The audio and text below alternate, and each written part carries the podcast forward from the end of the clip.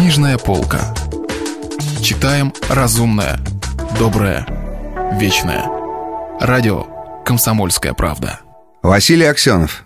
Остров Крым. У микрофона Кирилл Кальян. Да, рвение у добровольных карателей было большое, но вот умений еще не хватало. Лучникову не пришлось особенно трудиться, чтобы дать возможность Гангуту позвонить какому-то Дмитрию Валентиновичу и в двух словах описать тому ситуацию.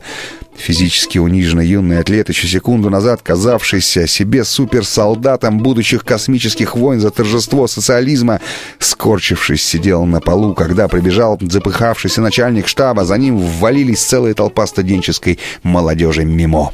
«Не трогать!» — заорал на них начальник, когда у юношей обнаружились естественное желание вступиться за физическую честь товарища. Одновременно зазвонили два телефона на столе, и под портретом Сдержинского рухнуло задето чьей-то рукой тяжелое бархатное знамя. Началось то, что в российском нынешнем обиходе называется ЧП, в ходе которого судьба наших героев то и дело менялась с лихорадочной поспешностью. То их тащили в какую-то мрачную, пропитанную хлоркой кутузку и швыряли на склизлый пол, то вдруг просили перейти в другое помещение, усаживали в мягкие кресла, приносили кофе и газеты, то вдруг появлялся какой-нибудь неврастенник с дергающимися губами и начинался грубый допрос, то вдруг его сменял приятный какой-нибудь спортсмен-путешественник, угощал их сигаретами Мальборо, издалека заводил разговор о возможных путях миграции древних племен, о папирусных лодках, о плотах из пальмовых стволов и о пришельцах. Вдруг явилась уголовная бригада и начала их фотографировать со вспышками в профиле анфас. Потом вдруг девушки с невероятно пушистыми, разбросанными по плечам волосами принесли дурно пахнущие котлеты и полдюжины чешского пива. Все время где-то в глубине здания гремела музыка, то патриотическая, то развлекательная. Выборы в Верховный Совет шли своим чередом. Наконец вошел здоровенный мужлан в кожаном френче, физиономия украшена висящими усами и длинными тонкими бакенбардами, глазища свирепые, но не без хитрецы. Он протянул руку Гангуту и, не получив в ответ ни одной, обнял того за плечи. «Ну вот!» «Видишь, Виталий, птах-то наша не подвела, все улажено», — ласково заурчал он. «Все в порядке, незадачливая мы дружина. Пошли, пошли». Хорошие дружины появились у Гангута, подумал Лучников. Усмешка не осталась незамеченной и явно не понравилась спасителю. «Олег Степанов», — сказал он и протянул Лучникову руку. Внимательно рассматривая его, даже, возможно, сравнивая с какими-то стандартами. Андрей Лучников, Звук оказался приятным для спасителя. Он улыбнулся и пригласил обоих недавних провокаторов следовать за собой. Начальник штаба дружин поспешал рядом, бубнил что-то о недоразумении, извиняясь за горячие свойства молодежи и за тупость стариков-энтузиастов. Он явно не вполне понимал, что происходит. В машине, а их ждала черная машина с антенной на крыше, Олег Степанов еще раз внимательно глядел Лучникова и сказал «Имя ваше звучит хорошо для русского уха». «Что особенно хорошего слышит в моем имени русское ухо?» — любезно поинтересовался Лучников.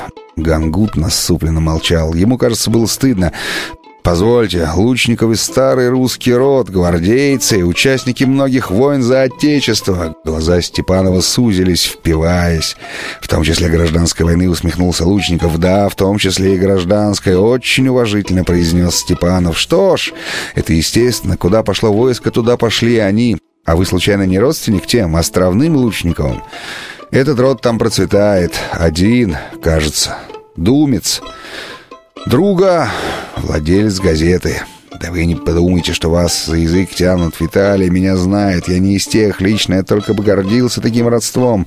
Лучников и Гангут переглянулись. Степанов сидел впереди, повернувшись всем лицом к ним, внимательно их наблюдая, покровительственно и дружественно улыбаясь. Два больших желтых зуба виднелись из-под усов. Шофер совершенно неопределенной внешности и телефон в машине неопределенного назначения.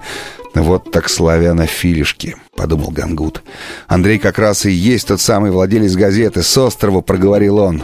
Тренированный шофер только головой дернул, зато у Олега Степанова глаза выкатились, и лицо стало заливаться выражением такого неподдельного счастья, которое, наверное, у крошки Алладина появилось при входе в пещеру.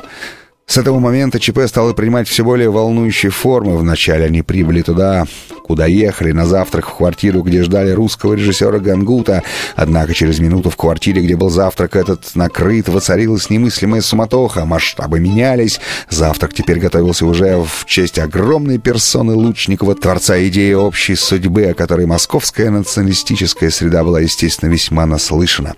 Тут уже попахивал, братцы, моей истории, ее дыханием, зернистой икрой попахивало, товарищи. Завтрак теперь оказался не основным событием, как бы промежуточным, да участники завтрака, в том числе и самая всемогущая птаха Дмитрий Валентинович, плюгавенький типчик, почему-то со значком журнала «Крокодил в петлице», тоже оказались как бы промежуточными, о чем весьма убедительными интонациями давал понять честному гостю Олег Степанов. Телефон звонил непрерывно, в передней толпились какие-то люди, гудели возбужденные голоса, готовился переезд завтрака на обед в более высокие сферы. Обед состоялся действительно очень высоко над крышами старой Москвы в зале, который, конечно же, называли трапезной, с иконами в богатых окладах и с иконоподобной портретной с живописью Глазунова.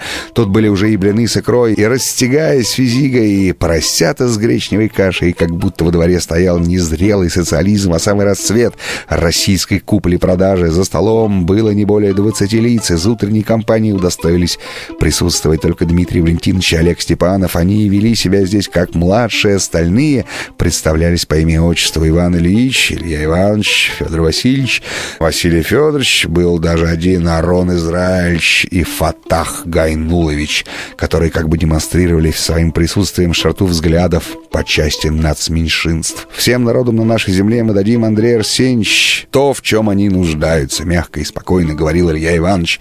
Вроде бы самый здесь весомый, говорил так, как будто не все еще дано народам, как будто не наслаждаются народы уже шесть десятков лет всем необходимым. Но прежде, Андрей Арсеньевич, получит нужно ему основной наш народ, многострадальный русак, и это мы полагаем справедливым. Все были, что называется, в соку от 50 до 60, о должностях официально занимаемых никто не говорил, но по манерам, по взглядам, по интонациям, и так было ясно, что должности твердые.